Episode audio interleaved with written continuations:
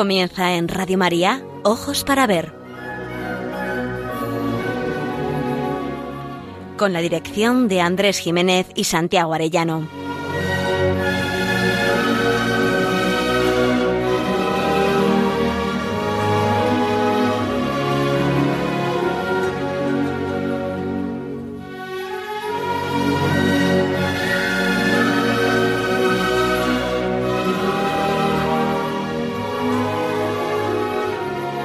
Buenos días queridos amigos. Les saludamos una vez más desde Pamplona, donde realizamos esta edición de Ojos para Ver el primer y tercer martes de cada mes. Les habla Andrés Jiménez. Me acompaña Miguel Ángel Irigaray, quien además se encuentra a los mandos como técnico de sonido. Muy buenos días, Miguel Ángel. Muy buenos días, Andrés. Muy buenos días, oyentes de Radio María. Hoy nuestra reflexión nos acerca al drama del sufrimiento humano es un hecho universal que el ser humano sufre y sufre de modos muy diversos, tanto física como espiritualmente, que el sufrimiento como experiencia del mal está profundamente enraizado en la humanidad misma. Y dentro de cada sufrimiento aparece inevitablemente la pregunta ¿por qué? Solamente el hombre cuando sufre sabe que sufre y se pregunta por qué y ese sufrimiento se ahonda aún más si no encuentra una respuesta satisfactoria, como comentaba San Juan Pablo II en su encíclica Salvifici Doloris. Así es. Somos conscientes de lo insuficiente de las explicaciones meramente humanas a este drama, a este gran misterio. Por eso necesitamos mirar hacia lo alto para dar el paso del dolor a la esperanza. Necesitamos aprender a mirar para aprender a vivir. Empezamos.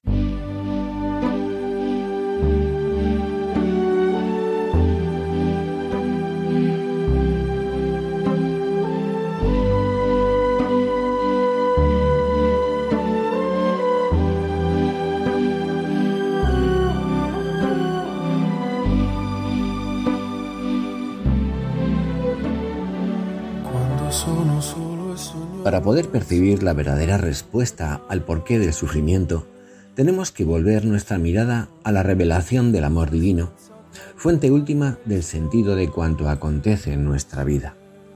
San Juan Pablo II escribía que el amor es la fuente más plena de la respuesta a la pregunta por el sentido del sufrimiento, y añadía que esta respuesta ha sido dada por Dios en la cruz de Cristo. Nuestros sufrimientos, por otra parte, pueden ser redentores cuando son fruto del amor o se transforman por el amor y participan de la cruz de Cristo. En realidad, no es el sufrimiento en cuanto tal lo que redime, sino la caridad presente en él. Aunque el mal está presente en la vida del hombre sobre la tierra, Dios tiene siempre en su mano una última carta, que es la esperanza de que nada de todo ese dolor caerá en el vacío. No olvidemos además que muchos de los sufrimientos y miserias que sacuden la vida de los hombres y mujeres son también ocasión para que nosotros mismos nos convirtamos en respuesta compasiva, en ayuda concreta y cercanía para ellos, como narra el propio Cristo en la parábola del buen samaritano. Escribía Benedicto XVI en su encíclica Deus Caritas Est, Siempre habrá sufrimiento que necesite consuelo y ayuda, siempre habrá soledad, siempre se darán también situaciones de necesidad material en las que es indispensable una ayuda que muestre un amor concreto al prójimo. El amor, caritas, añadía el pontífice, siempre será necesario, incluso en la sociedad más justa. No hay orden estatal, por justo que sea, que haga superfluo el servicio del amor hacia quien sufre. Bonitas palabras de Benedicto XVI. Frente a quienes denigran elegir el ejercicio de la caridad, de la compasión y el compromiso fraterno con las personas que sufren, el Papa Benedicto afirma con rotundidad el Estado que quiere proveer a todo, que absorbe todo en sí mismo, se convierte en definitiva en una instancia burocrática que no puede asegurar lo más esencial que el hombre afligido, cualquier ser humano en realidad necesita, a saber, una entrañable atención personal. El hombre, más allá de la justicia, añadía el pontífice, tiene y tendrá siempre necesidad de amor. Quien desdeña el amor, comentamos nosotros, ese amor que se compadece de modo concreto con la persona doliente, se desentiende del ser humano mismo y lo desdeña. Estamos así pues ante una cuestión que nos afecta y nos compromete. Buscamos explicaciones, pero también necesitamos ayuda. ¿Dónde encontrar una respuesta que dé sentido al sufrimiento humano y propicie que la necesidad de amor concreto no caiga en el vacío?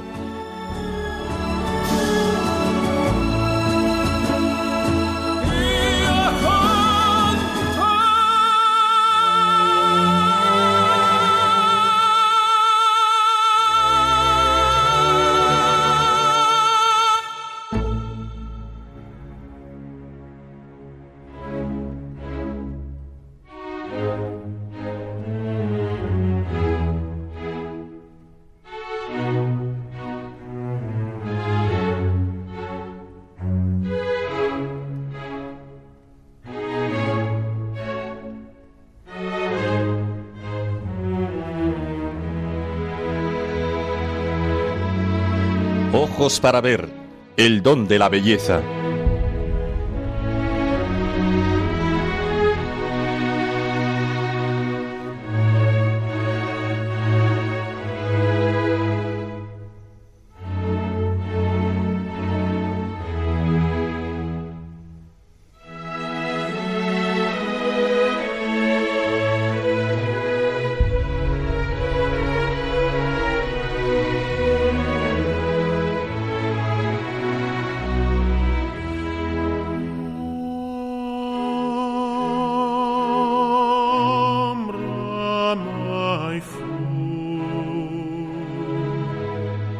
Empecemos por centrar nuestra mirada en un hecho previo y esencial, en que la constatación del mal en general y del sufrimiento humano en particular muestran la finitud, la imperfección de nuestra condición humana presente. Escribía Pascal que la naturaleza tiene perfecciones para mostrar que es la imagen de Dios y defectos para manifestar que no es más que la imagen. El hecho es que la naturaleza de las cosas, nosotros incluidos, revela que toda perfección en este mundo es limitada. Este es el sentido principal en el que hay que entender la concepción agustiniana del mal como carencia o ausencia de un bien debido. San Agustín vio con agudeza que, en el fondo, el mal era la constatación de nuestros límites. Pues bien, la toma de conciencia de esa finitud es lo que da lugar a nuestro sufrimiento. Este, en cuanto que es un mal vivido y experimentado, remite a la dimensión del sentido. Si la vida humana fuera como la del animal, si discurriera sin otro que hacer que sobrevivir, tal vez cabría no plantear tan inquietante interrogación. Pero el hombre, lejos de instalarse de forma tosca en la realidad, se enfrenta interrogativamente con ella. Y así, Sufrir es experimentar y sentir la presencia del mal, vivir dramáticamente en la impotencia. La pregunta decisiva vendría a ser, ¿tiene sentido este dolor? Más aún, ¿es un regalo funesto que envilece al ser humano o por el contrario una posibilidad excepcional de mostrar nuestro ser más íntimo? En el fondo, se trata de una cuestión específicamente cristiana, no solo humana, y que afecta al mundo entero. La creación entera gime hasta el presente y sufre dolores de parto, como afirma San Pablo. Pensemos, por ejemplo, en la antigua Grecia. Los héroes homéricos no se lo planteaban. Se consideran títeres en manos de un destino que gobierna ciegamente sus vidas y reciben el placer y el dolor como avatares de una existencia sometida a una inexorable necesidad. Por eso vagan tristemente por la existencia antes de llegar a su miserable destino en el Hades. La actitud cristiana es muy diferente. Dice C.S. Lewis que el cristianismo, en cierto modo, crea más que resuelve el problema del dolor. Pues el dolor no sería problema si, junto con nuestra experiencia diaria de un mundo doloroso, no hubiéramos recibido una garantía suficiente de que la realidad última es justa y amorosa. Es nuestra fe la que nos asegura que hemos sido creados por un acto de amor y que estamos llamados a participar de una felicidad eterna. Y por eso el sufrimiento nos choca tanto, nos escandaliza incluso. Frente a la clásica concepción del Homo sapiens, Víctor Frankl, el psiquiatra, ha tenido la audacia de reivindicar al Homo patiens, al hombre doliente, y dice una cosa muy luminosa. Es propio de la concepción clásica definir al ser humano como animal racional, como sapiens, y la modernidad proclama sapere aude, atrévete a saber. Pues bien, afirma Frankl, ese atreverse a saber debe completarse con un atreverse a sufrir. ¿Qué quiere decir con esto? Alguien que como él ha tenido una experiencia brutal del sufrimiento tras pasar por tres campos de exterminio? Frankel afirma que el ser humano, necesitado de sentido por encima de todo, ha de aprender a convertir el sufrimiento en algo trascendente, que nos lleve más allá de nosotros mismos, haciéndonos más aptos para vivir valores humanos de un rango superior. El homo faber de nuestro mundo tardomoderno y nihilista, viene a decir Frankel, se siente esclavizado por el afán y la fiebre del enriquecimiento ultranza, de la prosperidad, de la utilidad y la producción puramente material, que es la única que valora y estima. Pero el dolor destroza la ilusión buenista de que todo marcha bien, acaba con el sueño de la autosuficiencia y puede impulsar al hombre a abrazar algo que le contraría para abandonarse a la voluntad de Dios, hallando así el sentido. El interés principal del hombre llagado por el sufrimiento y la contrariedad es encontrar un sentido a la vida, razón por la cual está dispuesto incluso a sufrir a condición de que este sufrimiento tenga un sentido, concluye Víctor Frankl. Pero esta aceptación del dolor no significa que la persona doliente se sumerja en sus sufrimientos por una especie de torcida atracción masoquista. En su larga y fecunda experiencia de psiquiatra, Víctor Frank no ha podido evitar, ante sus pacientes sumidos en una cruel enfermedad, la silenciosa veneración y el tembloroso respeto al detectar, detrás de su abatimiento y decadencia física, de su inutilidad aparente, toda la hondura de su ser de su dimensión trascendente y espiritual. ¿Cuántas veces a los médicos, confiesa, ante pacientes cruelmente golpeados por el destino, nos invaden sentimientos de veneración? En última instancia, para Frank, el conocimiento de la realidad trascendente de la persona nos permite introducirnos en la interioridad de sus sufrimientos, delicada morada en la que se percibe la razón última del sufrimiento y se ilumina su sentido.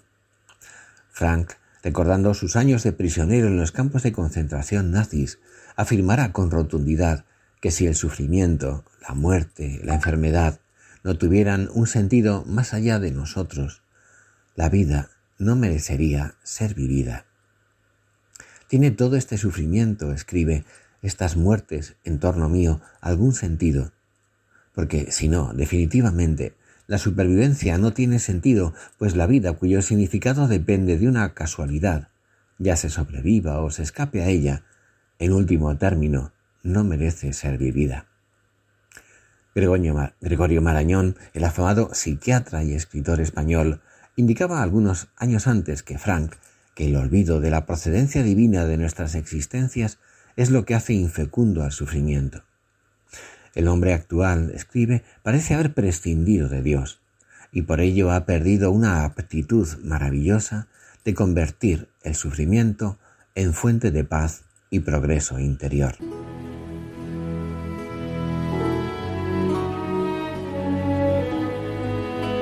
Aprender a mirar. Ojos para ver. Radio María.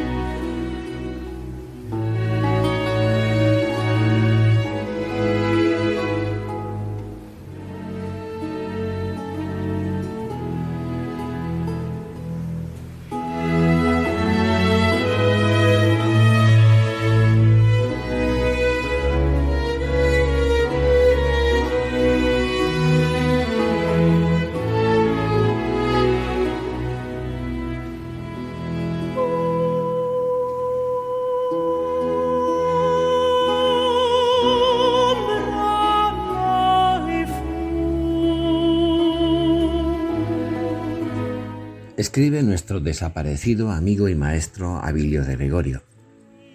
Para una concepción utilitaria del tiempo, todo lo que alguien debe hacer en su vida se formula en términos de eficacia y éxito. En esta perspectiva, prosigue este autor, eres lo que haces.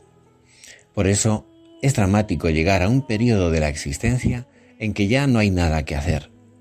El tiempo, en ese caso, se experimenta como un excedente de vida, puesto que las coordenadas de la acción ya no sirven de percha de la cual colgar el significado de la existencia.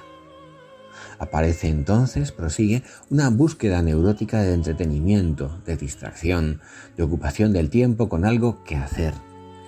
Se ocupa el tiempo entre las colas para recetas, las universidades de la experiencia, los pilates para la tercera edad, los viajes de recreo, el ejercicio de caminar hora y media diaria hacia ninguna parte, los diálogos de sordos al amor del descafeinado.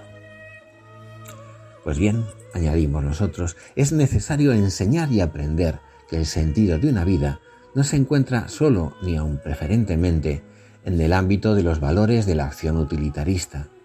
Hay también valores vivenciales como los del acogimiento, propios el homo amans, que van más lejos de la capacidad para una vida activa.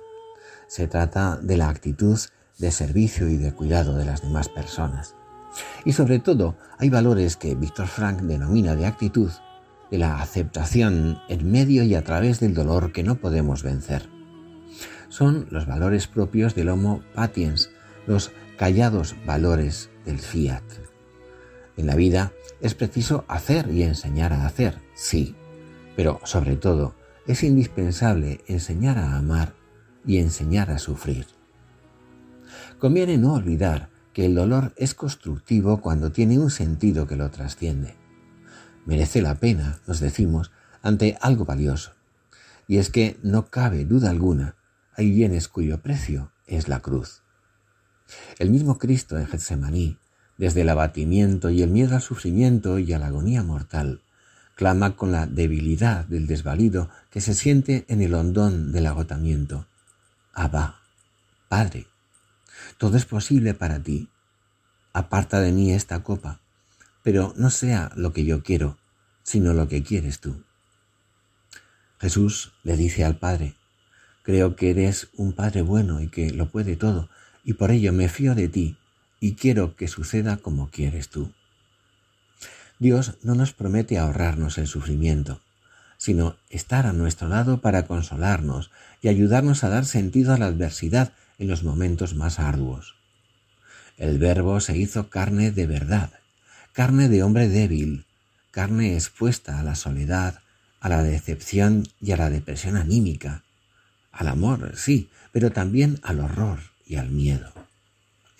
El crucificado no quitó del mundo el sufrimiento, pero desde su cruz volvió su corazón hacia todos los hombres que sufren, y de esa manera nos fortalece y purifica, nos redime.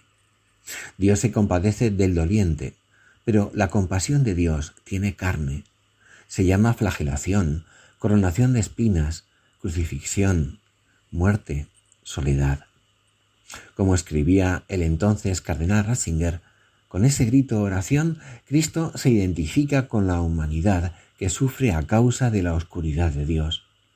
Asume en sí su clamor, su tormento, todo su desamparo, y con ello al mismo tiempo los transforma. Concluye el cardenal Ratzinger, conoce nuestra lucha, nuestra tribulación y nuestra esperanza. Por allí, ante la cruz pasaban escépticos y pragmáticos como muchos de nosotros que nos fabricamos un Dios a la carta para que nos quite el hambre, convirtiendo las piedras en pan, para que nos libre de la enfermedad y del dolor, para que nos asegure trabajo y bienestar, para que ahuyente nuestros miedos ante la muerte. Y cuando llega la injusticia, el sinsentido, la enfermedad o la muerte, volvemos los ojos y clamamos a ese Dios que nos hemos fabricado, pero que guarda silencio. Gritamos entonces decepcionados, ¿dónde está Dios? ¿Para qué me sirve si no se presenta cuando lo llamo? Y le damos la espalda, dejándolo solo en su cruz, o en el sagrario, o en el prójimo marginado, porque un Dios que no nos da lo que pedimos es un Dios poco rentable, es un Dios inútil. A pesar de todo, nosotros con el Jesús de la cruz diremos, Dios es mi Padre, Abba. Ante el abandono e incluso ante la falta de capacidad para dar sentido a mi derrumbamiento, musitaremos. Lo único que importa, Señor, es que tú sigas siendo tú, que sigas siendo Dios. Como narra Elie Wiesel en su obra La Noche respecto a aquella asamblea de los diez rabinos en Auschwitz que llaman a Dios a juicio para juzgarlo por el abandono en que les dejó ante la barbarie. Después de tres días de sesión judicial declararon a Dios culpable, pero inmediatamente después del veredicto de culpabilidad dijeron todos al unísono Y ahora oremos al único Señor del mundo asegura el propio Abilio de Gregorio.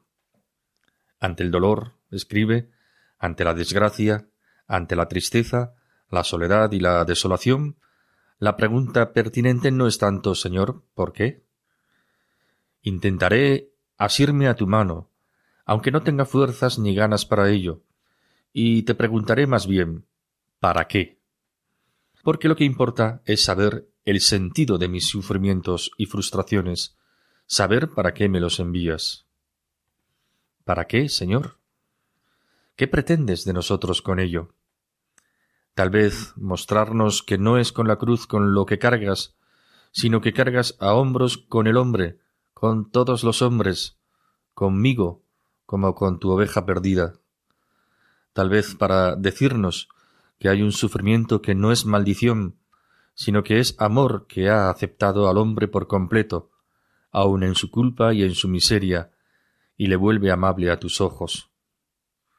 Contéstanos, por favor, enséñanos tus caminos y danos el coraje de transitarlos, aunque estemos en los últimos tramos y nos dé miedo. Nos da miedo, aunque sabemos que la cruz no fue la última palabra. Todo no acaba en una tumba. Cristo resucita y Dios nos habla en el resucitado. En ti ponemos nuestra frágil esperanza.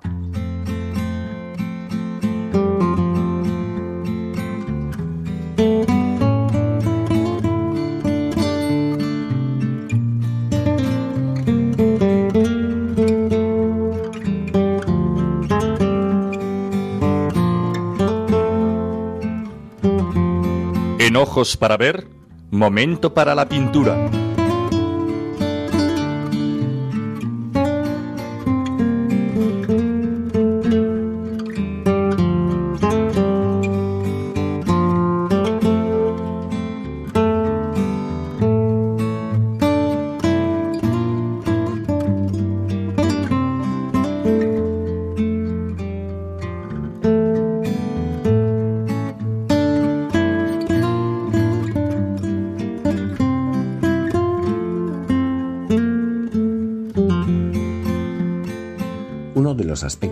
Principales en la misericordia es la compasión. Nos referimos a esa disposición que acude al remedio de males físicos, psicológicos o emocionales presentes en personas que han sufrido una injusticia, que padecen una enfermedad, que se ven desamparadas, sin hogar, sin techo. Acercarse con compasión implica atender, comprender, aceptar y valorar. Y en este caso, valorar nos lleva a ayudar, a, bajarnos hasta la altura del otro. No llegar desde arriba poderosamente como invadiendo, porque el otro tenderá a ponerse a la defensiva, a cerrarse ante nosotros, y le será más difícil dejarse querer, dejarse ayudar. Ponerse a su altura es compadecerse. La compasión es un sentimiento ciertamente, pero va más allá. Es también un querer, una decisión que implica superar la repulsa, la incomodidad, el complicarse la vida, que a veces lleva consigo el ponerse a la altura del otro, de su pobreza o su sufrimiento. Pero también es razón, porque se trata de ver más allá de las apariencias, de la mera impresión, que es la de la mancha, lo sucio, lo indigno. Se trata de ver más allá y a través de esa indignidad para llegar a la persona que sufre, que se esconde detrás de esa oscuridad. Ponerme en lugar del sufrimiento o de la culpa del otro, del prójimo que es otro como yo. Pero vencer esa repulsa, verle como otro yo, como prójimo, es algo que nos supera normalmente y por eso necesitamos de la gracia. Ver que Él, que Dios, nos ha amado primero y se ha abajado, que se ha aproximado a nosotros. La parábola del buen samaritano expresa la necesaria compasión que debe acompañar la vida de los hombres. Thomas Kennington, que vivió entre 1856 y 1916, fue un pintor inglés encuadrado dentro del realismo. Estudió en Londres y en París. Pasa por ser un pintor académico, aunque también se distinguió por proporcionar apoyo a artistas que discurrían por otros cauces expresivos. Sus pinturas le hicieron muy popular tanto por su técnica depurada y su expresividad, en la que los gestos humanos llegan a conmover con fuerza, como por su temática. La fama se la dieron sobre todo sus escenas de género, es decir, aquellas en las que se representan escenas cotidianas del momento, en especial las que muestran un realismo social impactante. En ellas plasmó la cruda realidad de la pobreza, representando sobre todo la difícil situación de las mujeres y los niños empobrecidas o indigentes. Algunos críticos sostienen que Kennington se inspira en los niños pobres que pintó Murillo. Además de la pulcritud de su pincelada y la expresividad de sus obras costumbristas, contribuirá a su popularidad la creciente influencia de las revistas ilustradas con las que colaboraba regularmente. Traemos aquí el óleo titulado Sin hogar, Homeless, de 1890. Sus dimensiones son de 1,67 por 1,52 metros. Vemos a una madre inclinada solícitamente sobre su hijo desvanecido, posiblemente por inanición, sobre un suelo mojado mientras la niebla los envuelve. El tierno abrazo protector de la madre sobre el cuerpo desfallecido se muestra impotente. Aunque no tienen un aspecto desarreglado, se intuye que sus únicas pertenencias se encuentran en el atillo que ella ha dejado en el suelo, ubicado a la izquierda en la parte inferior del cuadro, para atender a su hijo. El ambiente es invernal. El suelo mojado brilla intensamente.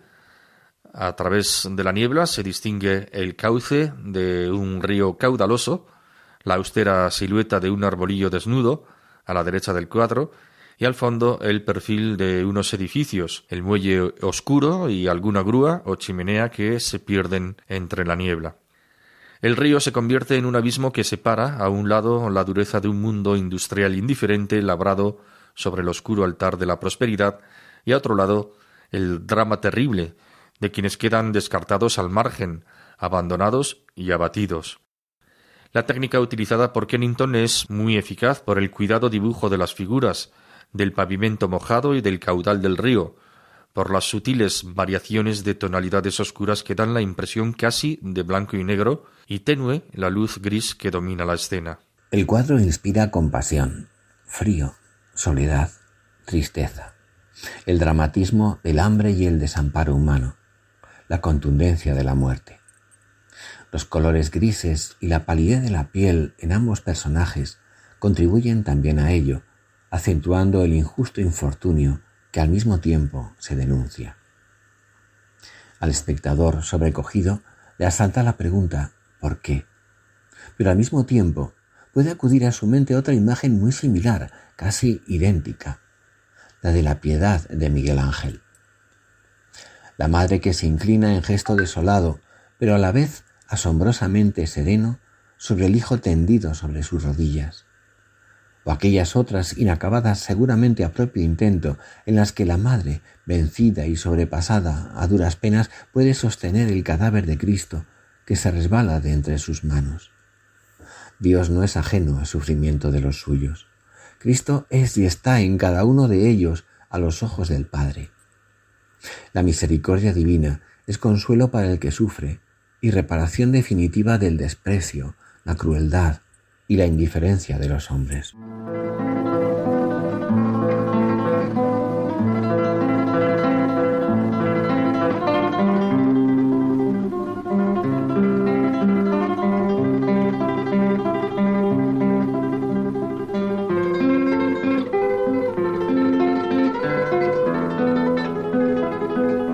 Momento para la poesía.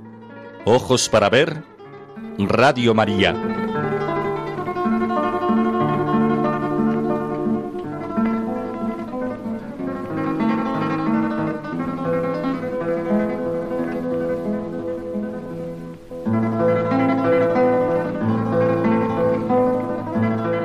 Hemos elegido un poema sin duda universal, hondo y elocuente que dice muchas cosas y sugiere otras tantas acerca de la muerte, la amistad y el sufrimiento. Se trata de la elegía a Ramón Sige de Miguel Hernández. Ese tanto dolor se agrupa en mi costado que por doler me duele hasta el aliento, es una portentosa imagen que sale del corazón amigo del poeta. Corazón dolorido que en la estrofa inicial nos asombra al referirse al amigo muerto diciendo no a quién, sino con quien tanto quería. Posiblemente la mejor definición poética de la amistad que jamás se haya escrito. Ese con recuerda lo que escribiría también por aquellos años Antoine de Saint-Exupéry. Amarse no es mirarse el uno al otro, es mirar los dos en la misma dirección. ¿Quién era Ramón Sige? En realidad, se llamaba José Ramón Marín Gutiérrez y vivió entre 1913 y 1935. Murió así pues con 22 años, pues su salud era tan endeble como lúcida era su inteligencia y férrea su voluntad. Compañero de estudios de Miguel Hernández en el Colegio de los Jesuitas, era un estudiante precocísimo y brillante y con inquietudes literarias muy destacadas. Activo intelectual, Pepito Marín, como le llamaban sus más cercanos, militaba en las filas de un humanismo cristiano próximo al neotomismo francés y a Romano Guardini, con intenciones firmes de reforma social e intelectual. De muy firmes convicciones católicas y adorador nocturno, perteneció a la Juventud Antoniana, institución piadosa de cuya junta formaba parte. El apellido Sige, de su seudónimo, transcribe el término griego que nosotros traducimos como alma. Su novia fue Josefina Fenol Felices, dos años más joven que él. En 1932 escribe el prólogo de la ópera prima de su amigo Miguel Hernández, Perito en Lunas.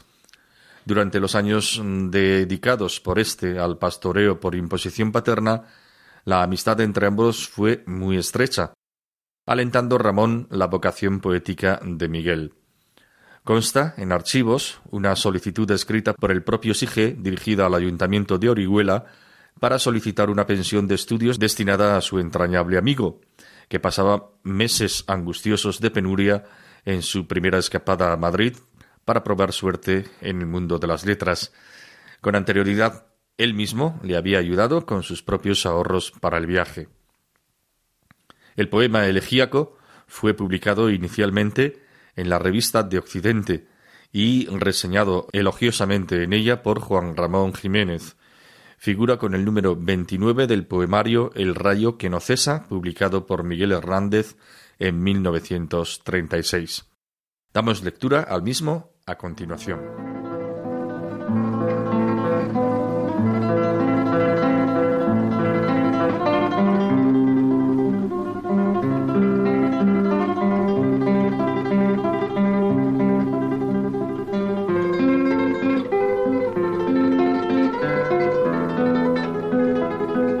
En Orihuela, su pueblo y el mío, se me ha muerto como del rayo Ramón Sige, con quien tanto quería.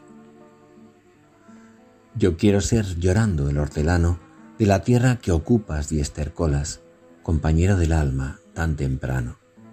Alimentando lluvias, caracolas y órganos, mi dolor sin instrumento, a las desalentadas amapolas daré tu corazón por alimento. Tanto dolor se agrupa en mi costado que por doler me duele hasta el aliento. Un manotazo duro, un golpe helado, un hachazo invisible y homicida, un empujón brutal te ha derribado. No hay extensión más grande que mi herida. Lloro mi desventura y sus conjuntos y siento más tu muerte que mi vida.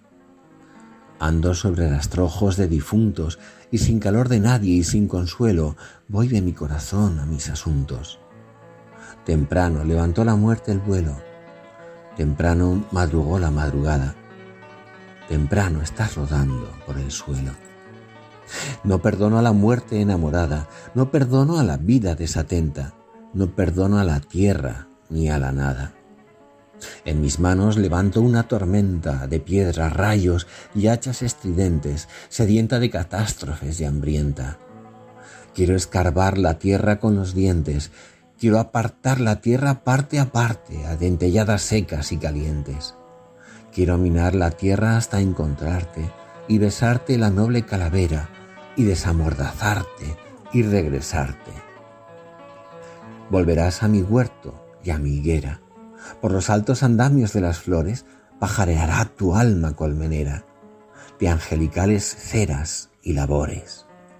Volverás al arrullo de las rejas de los enamorados labradores. Alegrarás la sombra de mis cejas y tu sangre se irá a cada lado disputando tu novia y las abejas. Tu corazón, ya terciopelo ajado, llama a un campo de almendras espumosas mi avariciosa voz de enamorado. A las aladas almas de las rosas, del almendro de nata, te requiero. Que tenemos que hablar de muchas cosas, compañero del alma, compañero.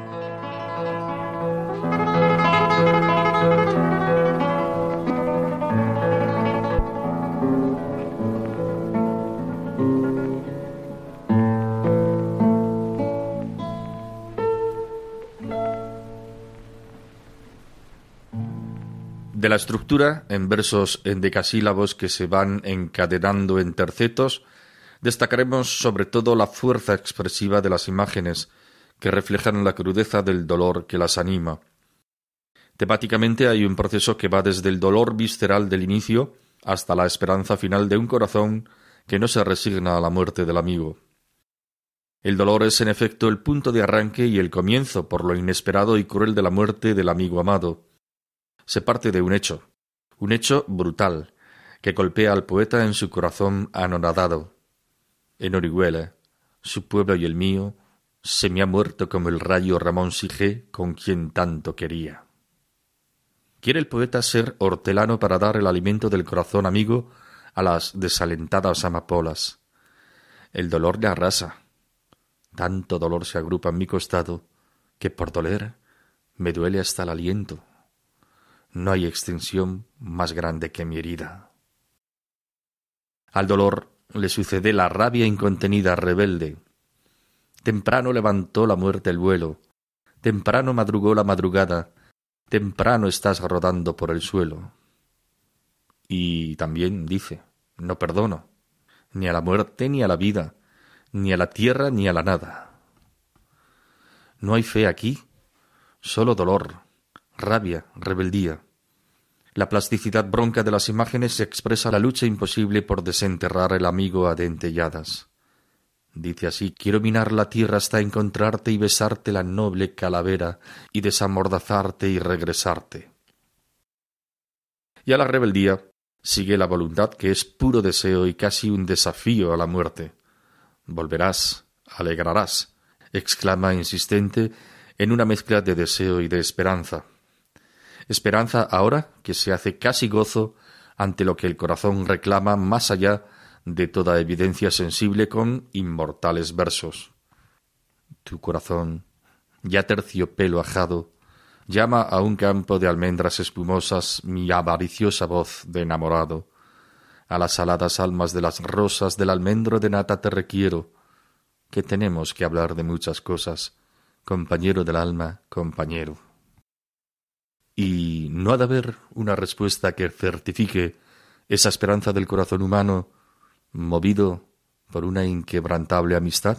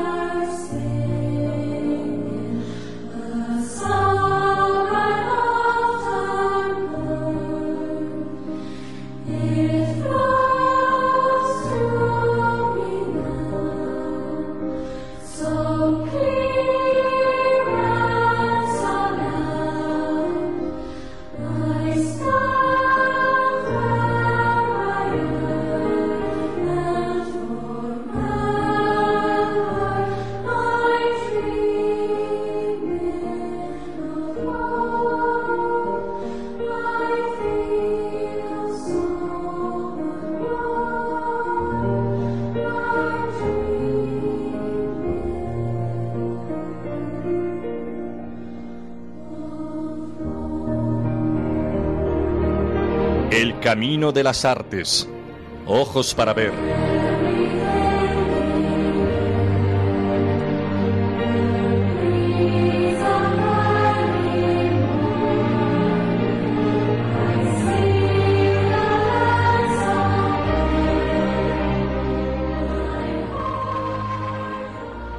San Juan Pablo II en la encíclica Salvifici Doloris escribe que dentro de cada sufrimiento experimentado por el hombre aparece inevitablemente la pregunta ¿por qué?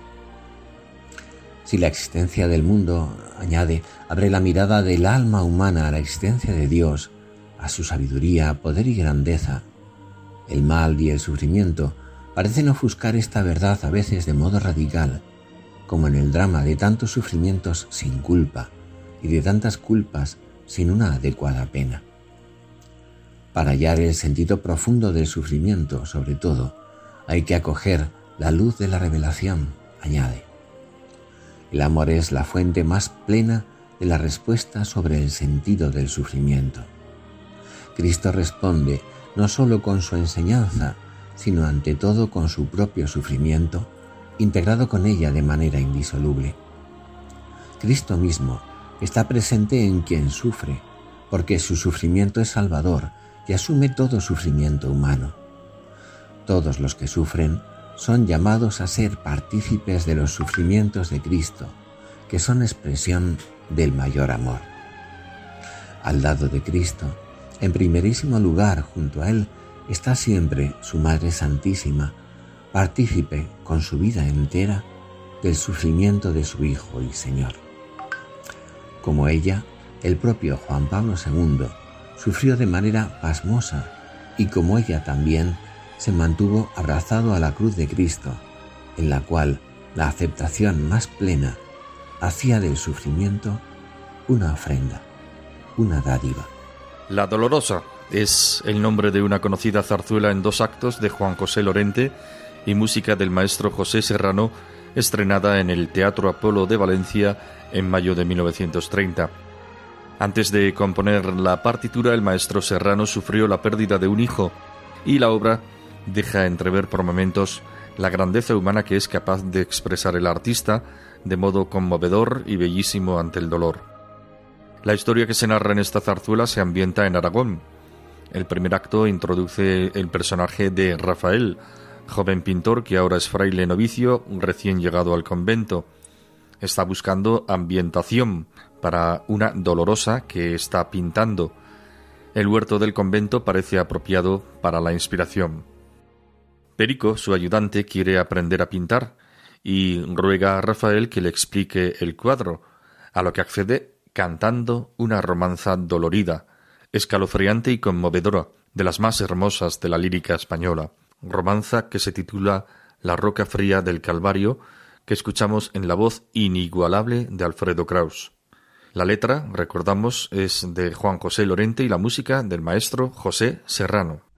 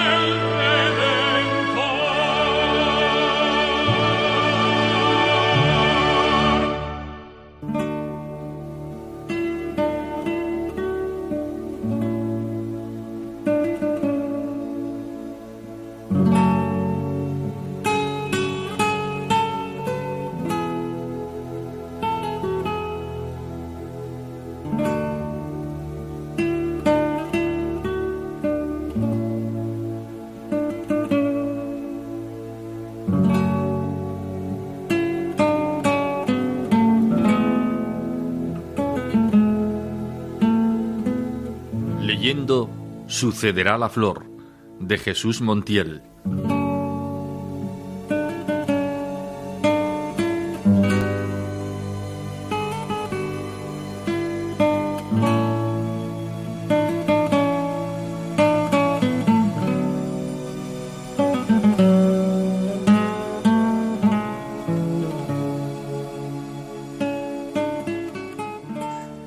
Sufrimiento y la esperanza al que venimos dedicando este programa nos ha sido sugerido por el capítulo segundo del libro de Jesús Montiel.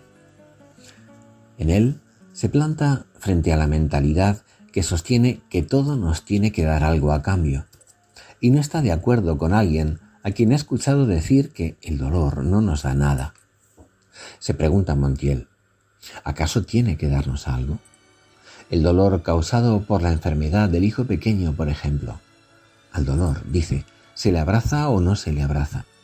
No me refiero a resignarse, sino a comer su oscuridad como un jarabe que puede curarnos, añade. No puede comprenderse, pero debe uno aprender a perderlo todo en brazos del dolor. Yo pongo mi dolor a mi lado y hablo con él todos los días, como se hace con una persona con la que estamos obligados a convivir y que con el transcurso de los días se vuelve más amigable. Yo encuentro en el dolor, gracias al dolor, motivos de alabanza. El dolor, concluye, me ha dado el canto. Todos tenemos que aprender la herida, la pérdida, la intemperie, la oscuridad que nos derriba. Su hijo, confiesa Jesús Montiel, a sus dos años hubo de mudarse de domicilio, ponerse el uniforme con jirafas y despedirse de su pelo e incluso de su chupete. Y aceptaste la pérdida, escribe, de una forma ejemplar. Los niños obedecéis las órdenes de la vida dócilmente, como buenos alumnos.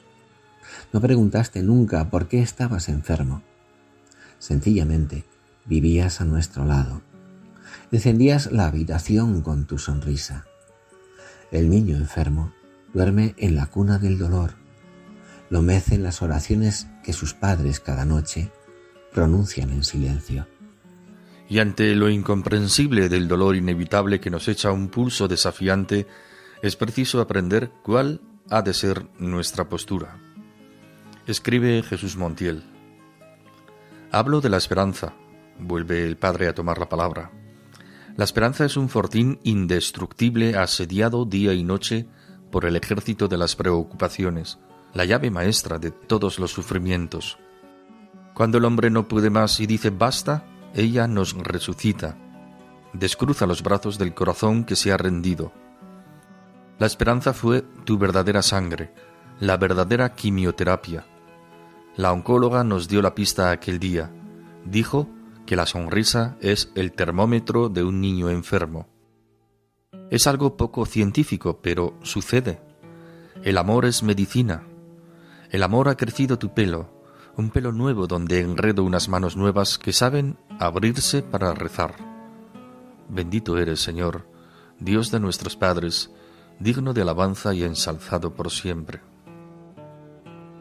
Si lo que se nos dice fuera una simple teoría, no podríamos evitar una mueca de ironía o de sarcasmo. Nos revelaríamos escandalizados. Pero lo que se nos narra es algo vivido, real, es un cántico de fe como el de aquellos jóvenes hebreos en el horno. El Salmo del Amor, escribe Montiel, aleccionado por la sonrisa y la aceptación de su hijo de dos años, sofoca todos los infiernos. Y de repente, un mirlo que canta se convierte en maestro de vida. Un simple mirlo, un pájaro, se hace espejo del alma que ha aprendido a esperar tragando su dolor. Ha sido al madero de su confianza. Una confianza difícil porque se vive en pleno dolor. Mira, termina el capítulo, mira ese mirlo, lo explica todo mejor que yo. Hace un tiempo desapacible, los árboles se agitan tras la ventana duchados por una lluvia oblicua. Lleva diez minutos en la rama, esperando que escampe, pero canta. Mientras espera, canta.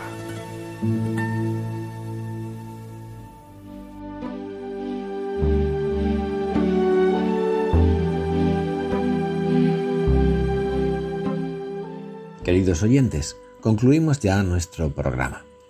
El sufrimiento es el pentagrama de nuestros días y nuestras noches. Pero vivir no es sufrir, es aprender a sufrir y a confiar en el Dios que no se ahorró a sí mismo el sufrimiento para mostrarnos su valor redentor cuando aprendemos a amar, a confiar, a cantar. Debemos cambiar nuestro interrogante no preguntemos por qué, sino para qué. Pensemos en esa voz divina que toma la voz del poeta para decirnos en medio de la tribulación. A las saladas almas de las rosas del almendro de nata te requiero, que tenemos que hablar de muchas cosas, compañero del alma, compañero. Que tengan un hermoso día.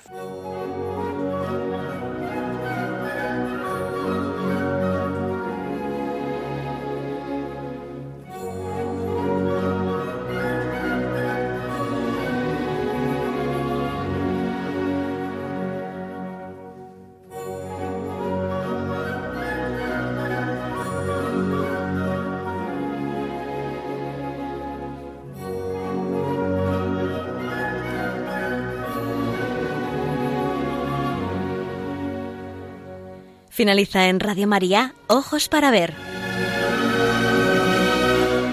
Un programa dirigido por Andrés Jiménez y Santiago Arellano.